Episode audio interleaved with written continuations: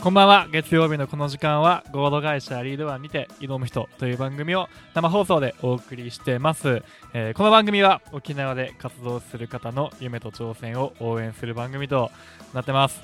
毎週沖縄でさまざまなことに挑む人をゲストにお呼びしてその方の夢や挑戦に迫り詳しくお話をお伺いしていきます。ということで今週もゲストの方に来ていただきました。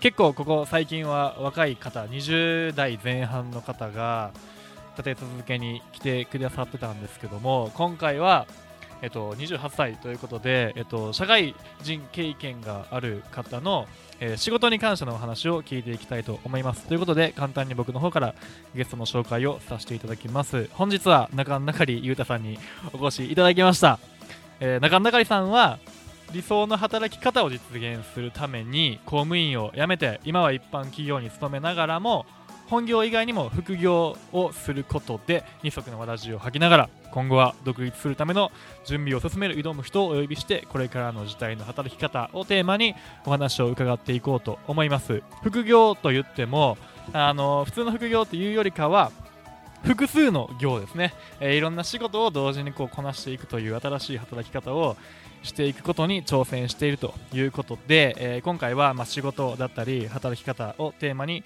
話を聞いていこうと思います。中田会さん本日はよろしくお願いします。よろしくお願いします。お願いします。こんばんは。楽しみですね。ちょっと中田会さんの話をね僕今日はいっぱい聞いていきたいなと思います。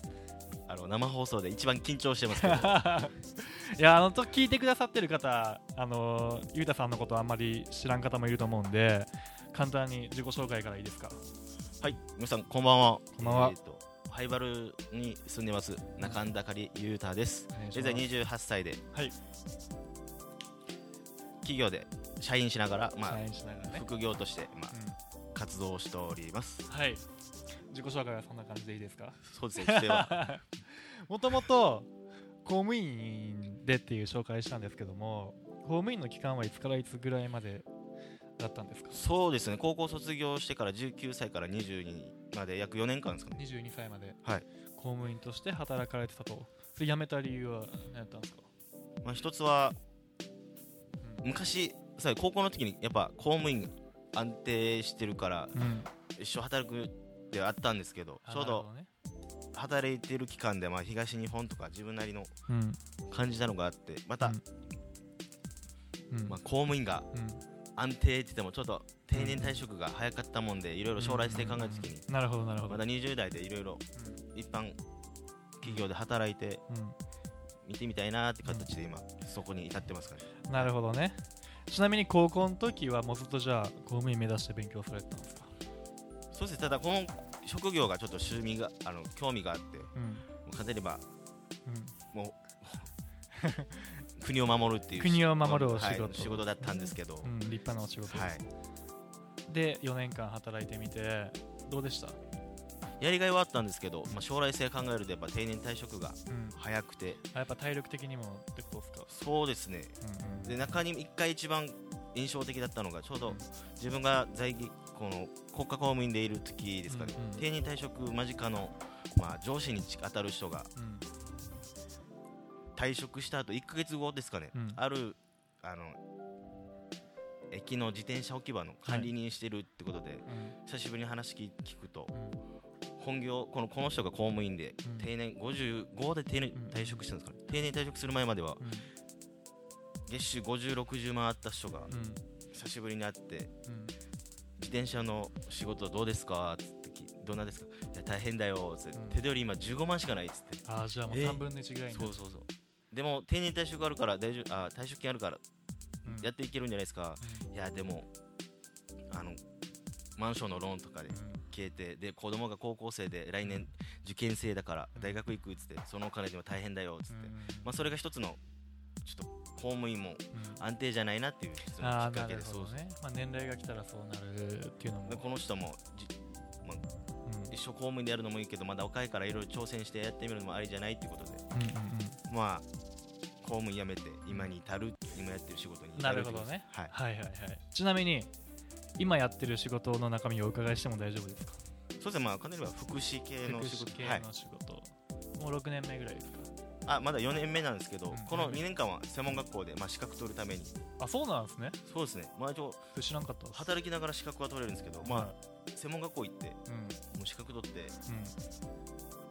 うん。で行こうかな24歳ぐらいから今の仕事25で今28そうですね4年目で。2年目ですね。なるほどなるほど。っていうことで、えっとまあ、いろんな職種をうん。経験されて、で紹介にもあったんですけども、まあ、本業以外にもいろいろこうやっていくということで今、はい。い、ろんなことに取り組んでるっていうことなんですけどこれはどういう感じなんですか？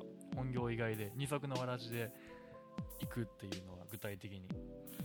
具体的に言えば、うん。まあ本業中あの集中してやるのもあれですけど、うん例えば労働時間24時間のうち8時間を本業に費やして残り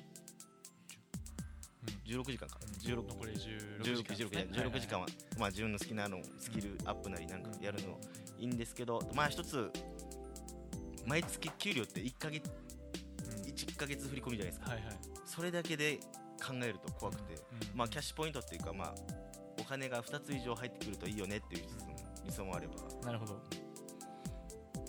でうん。やってますけど、うん、なるほどね。じゃあ本業の残り時間で、まあ、1日8時間働いても8時間寝たとしても残り8時間余りますからね。そうですね、で週休2日とかですよね。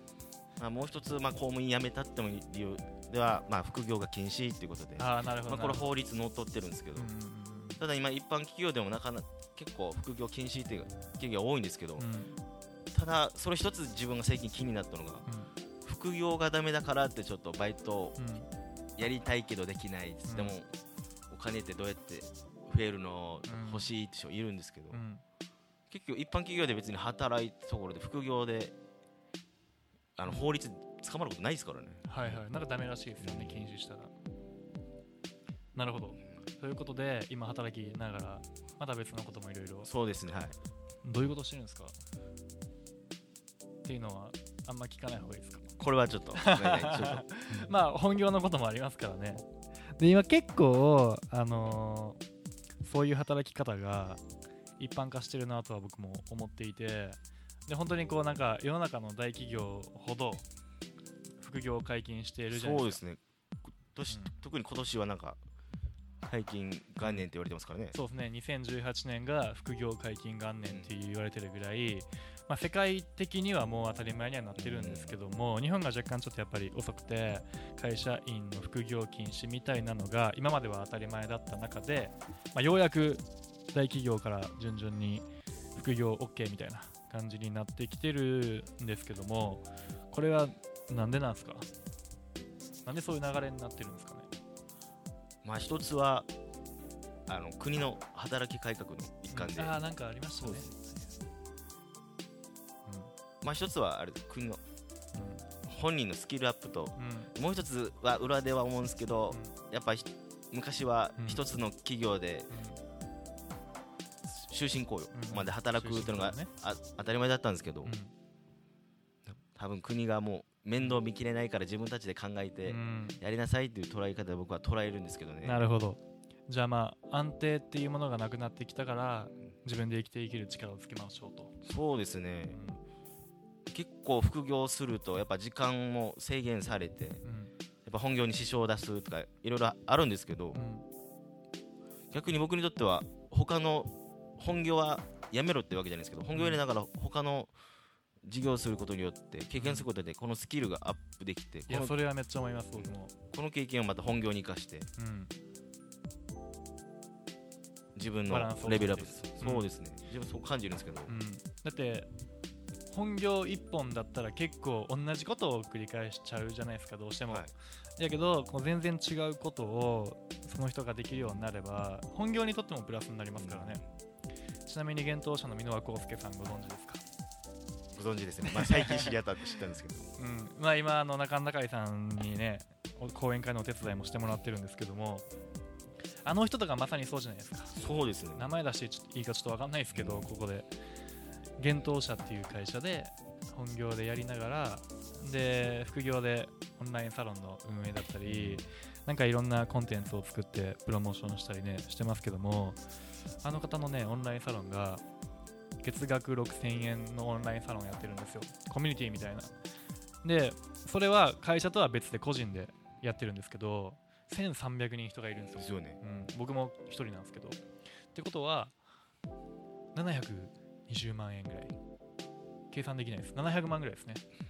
要は副業のオンラインサロンの運営であってで本業でまた別で会社員やられてるわけですけども、まあ、箕輪さんに限らずそういう本業の自分の強みとかスキルとかを生かしてなんかもう一本何かやるみたいなのって結構一般化してきてるじゃないですかそうですね。ちょっとずつ。で今後そういうのどんどん僕も一般化してくるんちゃうかなと思ってるんですけど、その辺どう思います？そうですね。この箕輪さんとかも代表として出てきてるので。分かりやすいですよね。そうですね、うん。まあ、最近テレビでもよく出るようになりましたけど。うんうんうん、あと一緒によく言われるのがあの ZOZO タウンの田畑慎太郎さんとかご存知ないですか？有名なあの某あのそう中女優野海さんと同じような頭をしてる 某女優さんとちょっとやそれちゃいます。それあれ？違いました？ZOZO の社長の方ですよ。あ間違えました。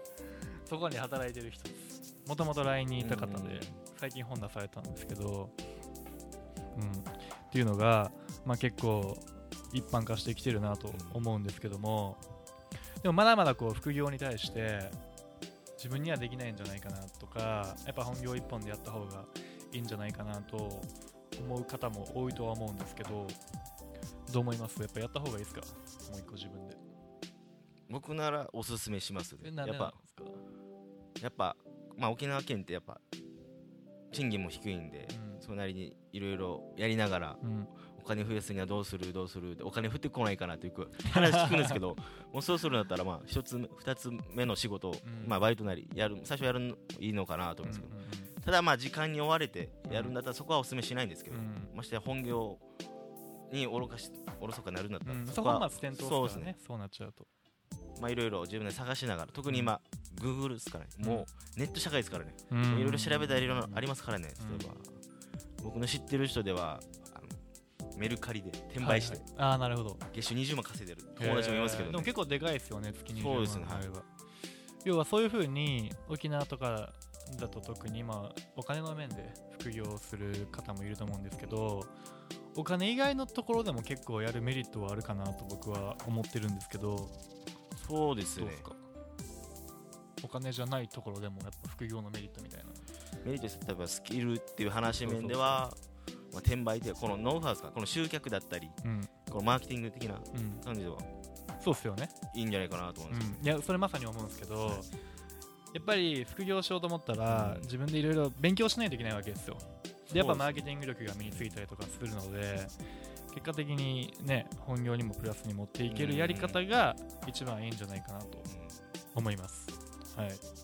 ということで結構まあ副業とか本業とかそういう話を結構ししてきてそれを考えていくとそもそも何のために働くのかみたいなところに話は行き着くのかなと思っててはい。僕は掘り下げると、掘り下げると、うん、そもそもなんで働いてるのかっていうところをにそのほ副業がいいとか悪いとか本業で一本でいくとかっていうのを進めた時に多分そこに結論行き着くんじゃないかなと思ってるんですけど中田狩さんは何のために働いてるんですか？やっぱ日本国民なんでまず憲法の勤労の義務ありますね、まず一つ、まあ、うん。これがじっくりとなって、うん。あとやっぱ世の中お金でうん。お金のこのやり取りでできているのでうん。それに基づいてうん。働きながら、もう一つは家族のためとかうんうん自分のためとかなるんですけどただね時間に対価されるんで。じゃあもし、はい。ベーシックインカムってご存知ですか？あのわかんないですか？あの、まあ、国民が生きていくはい。最低限のお金を全国民に配るっていう施策なんですけどあー聞いたことありますじゃあ働かなくてよくなるじゃないですか。もしそういうのが実現されちゃうと。ってなったらどうしますか？働きますか？それでも。働きますね。働きますただ自分アクティブなんで働くっていうか常に家にいるよりうん。何かやってたいのが好きなんですけど、まあ、これに近い制度で言えば、うん。まあ、生活保護っていうやつ。うんどうですかねまあ半分言えば賛成でもあるんですけど、うん。うんもう一つやっぱ働かなくなる人もうん。増えてくるんじゃないかな、かもしれないですね。やっぱりそのベーシックインカム云々に関わらず結構仕事自体が人間がやりたくない仕事がどんどんロボットがやってくれるようになってるじゃないですか。そうですねはい。今うん、あの人工知能とかロボットとかのおかげで、まあ、本来やりたくない仕事をロボットたちがやってくれることによって仕事の内容が変わっていくと思うんですよ。なんか仕事なくなるなくなる言われてるんですけどなくなるってことは新しい仕事がどんどん生まれていくわけでの中であのーやっぱ働く仕事の選ぶ基準とか変わってくると思うんですよ今後。そうですね。うん、今結構お金のためだけにやってる人もうん。もしかしたら多いと思うんですけどもしじゃあお金のために働かなくてよくなったとしたら何を基準に仕事選んだらいいですか？生きがいじゃないですか。生きがいっすか？うんもうちょっと具体的に。具体的に。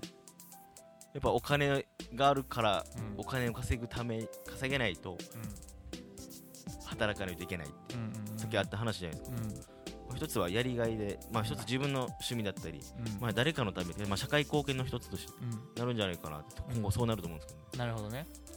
で中中井さん結構そういう観点で。そうです。まあ福祉まあやってるのもそれなんですけど。うんまあ人とか関わるのが好きでまあ福祉今本業でやってますけど。まあ今副業やりながらうん。副業がまあそこは収入上回ってもうん。うんまあ福祉っていう職業を離れるわけでもなくうんうん。まあいろいろあるんでそこをやっていくんですけどもうやっぱどんなにきつくてもやりがいあるからやってるっていううん。感じですね。うん。やっぱじゃあその辺は意識してそうです。はい。仕事選ぶ方がいいですか、ちなみに、まあ、社会出てもう10年ぐらいですよね。多分専門学校の2年間抜いたら10年間ぐらい働いてることになると思うんですけど。そうですね。は78年目になりますね。あそんなもんですか。なりますね。78年目まずは78年働いてるわけですけども、はい。今このまだ社会に出てない大学生とか、はい。高校生とかこれから仕事を選ぶ人に何かアドバイスできるとしたらどういうアドバイスします？アドバイスですか？はい。せっかくまあ手元にあのスマートフォンってあるじゃないですか。はいはいはい。それでいろんな職業とかうん。調べるのもありじゃないですか。うん。とかはもう一つは、まあ、かんバイトするのもうん。ありだし、ただ遊ぶっていうより、まあ、うん。うんいろん大人の人に会うっていう感じですかね、あ要はじゃあいろんな仕事を身をもって知るということですか、はい。うん、知ったらどう選択肢が広がるんですか、そうですね。でもう一つはやっぱ公務員公務員ってずっと思うのもどうなのかな、うん。結局やっぱ時代によってやっぱデジタル化とかあの人工知能の影響によってやっぱ、いろんな働き方があるのではいはいはい、それもちょっと注目して自分で勉強して、うん。興味あるやったらうん。やってる人と、うん。まあ、絡むっていうかなんですか、うんうんうん、声かけするのもいいんじゃないかなと思うんですけど。それこそ YouTuber とか。そうですね。最近ちょっと興味あって身近に探していたいて。はいはいはい。話聞くんですけど、うん、もうなんかちょっと大人の方からしたら YouTuber で飯食っていくみたいなはって感じじゃないですか。そうですねなんかよく、僕もだってそうっすもん、うん。もうえ YouTuber で生きていくとか大丈夫なみたいなうん。思うところもあるんですけど結構もうそれが仕事として成り立ってますからね、そうです最近だとプロゲーマーとかもいますから、ね、ああそうそうそうですね、プロゲーマーとかもね。だ本当にこう理解されないようなものが仕事になって、うん。むしろそういった人たちの方が収入も高いし人生楽しんでるしね、いいと思うんですよ。でなんかあんだかりさん結構、まあ、副業副業って言ってもただそのお金のためにやるわけじゃなくて本業以外にやりながらその人生を充実させるためにいろいろやってきてるっていう話だったんですけども、はい。これから副業じゃあやりたいっていう人がいたとしたらどういうふうに選んだらいいと思いますか？内容とか。まあ一つ言った通りまあ何でもいいと思うんですけどただ時間に追われずうん。本業をうん支障せず逆にここでもし副業で無理して体調崩すと、うん。結局本業も休むことになると。まあそれはダメですよ。ダメですね。まあいろいろあるんでまあ簡単には雑誌の、まあ、ルーキー見るなり何に。多いんですけどまあちょっとアクティブじゃなくて家でできることをって言ったらもう内職でも,、うん。もう携帯でもいっぱい探しありますからね、うん。例えばメルカリで転売っていうわけじゃないですけど、うん。まあ要は、はい。本業って言っちゃうとほとんどの方は月給とか時給っていう感じで時間と労働力の切り売りじゃないですか、うん。じゃなくてなんか自分で価値を生み出して利益を上げるっていう経験を副業でやると結構なんかプラスになるんじゃないかなと思うんですよ。本業の方にも。はい。じゃないですか。かおすすめの副業とかありますか？おすすめの副業ですか、はい。まあ一つあの例で言えばその自分のこの経験とか価値観うん。とか学んだものをまあ人に教えるっていう。このまあね。指導じゃないですけど、うん。あの悩み解決じゃないですけど、うん。この情報を発信してコンテンツとして販売するのも、まあこ持ってるものからコンテンツを作るっていうのはいいですよね。資金かかんないですし、残せるじゃないですか。ストック型なんですよ。そういうの、コンテンツが作れるんで。ということでまあいろいろお話を聞いていったんですけども中中井さん自身今後挑戦したいこととかありますか？まだ28ということで。そうですね。やっぱ今やっぱ学生にとあの交流する機会増えたんですけど、やっはい、ぱ一度日本だけじゃなくてうん。海外に行ってみたいなとまあ旅行じゃなくてもはい。まあ今福福祉の仕事してるんで、まあ、一つ中井さん。あの海外青年うん。隊を使ってもいいし、うん。まあ、短期留学でもちょっといろいろ。日本だけじゃなくて世界を。はい。経験してやっぱ SNS とかうん。いろいろ学生さんの話この行った人たちの話聞くんですけどうん。やっぱじ実際自分で行かないとわからないので、まずそこを今やってみたいなって僕の。なるほど。ですね。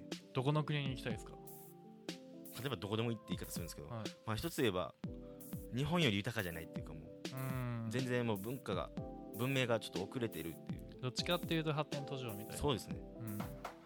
うん、カンボジアとかですか。カンボジアカンボジアも。よかったっすよ。あ行ったことあるん行ったことあるんですけど、やっぱ常識が違うんで、うん。いろんな気づきがありますよね、カンボジア行ってくださいぜひ。うんカンボジアですかじゃあおすすめあるな アフリカとかも興味あるんですけどね、うん。え今後どういう風に働きたいとかはあります？仕事っていう面で見たときに、仕事って面ですか？はい。やっぱアクティブなので、まあ、世界中回ってるって自分なりのこのイメージもしたりするので。今やっぱ沖縄も好きなんで沖縄でなんかひ人を応援するとかも、うんうんうんうん。支えるってそういううん。仕事もしたいなと、まあ、企業として企業起こして、うん。まあ、具体的にまだビジョンはできてないんですけど、うん。そういうまあ、人のためにやるたいっていうのが一番、いやでもそこの理念をね、うん。先に作るの大事だと思いますよ、うんこれ儲かるとか儲かるからとかでやっちゃうと絶対途中でうまくいかなくなるんで。そうですね。やりがいもなくなるしね。だから先に理念だけ持っとけば後から時代がついてくるんで、やりようなんていくらでも出てくるんでまずそこ理念をしっかり持ってで例えば人のためになりたいとか、うん。きっかけになりたいとかであれば本業しながらでもやれることあると思うんですよ。だからそういうところからどんどんね、やっていくといいんちゃうかなと思います。はい。ということで、ちょっとまんま時間がなくなってきたんで、最後の話になるんですけど、結構、まあ、中野中里さんは、会社に働きながら、まあ、公務員にせっかくついたけど、パンで辞めたりとか、はいで、今、一般企業に入りながら、副業 OK なんですか？ちなみにその会社は。基本ダメですけど、この今やってる副業はうん会社にもメリットあるからあ、なるほどね。唯一 OK してますね、うんうんうんっていう感じで、まあ、はいいろいろこう会社の枠からそれてやってるわけですけども、まあ、そういうのやってみたいけどちょっと不安だなと思う方に何か一言アドバイスもらえればなと思うんですけど。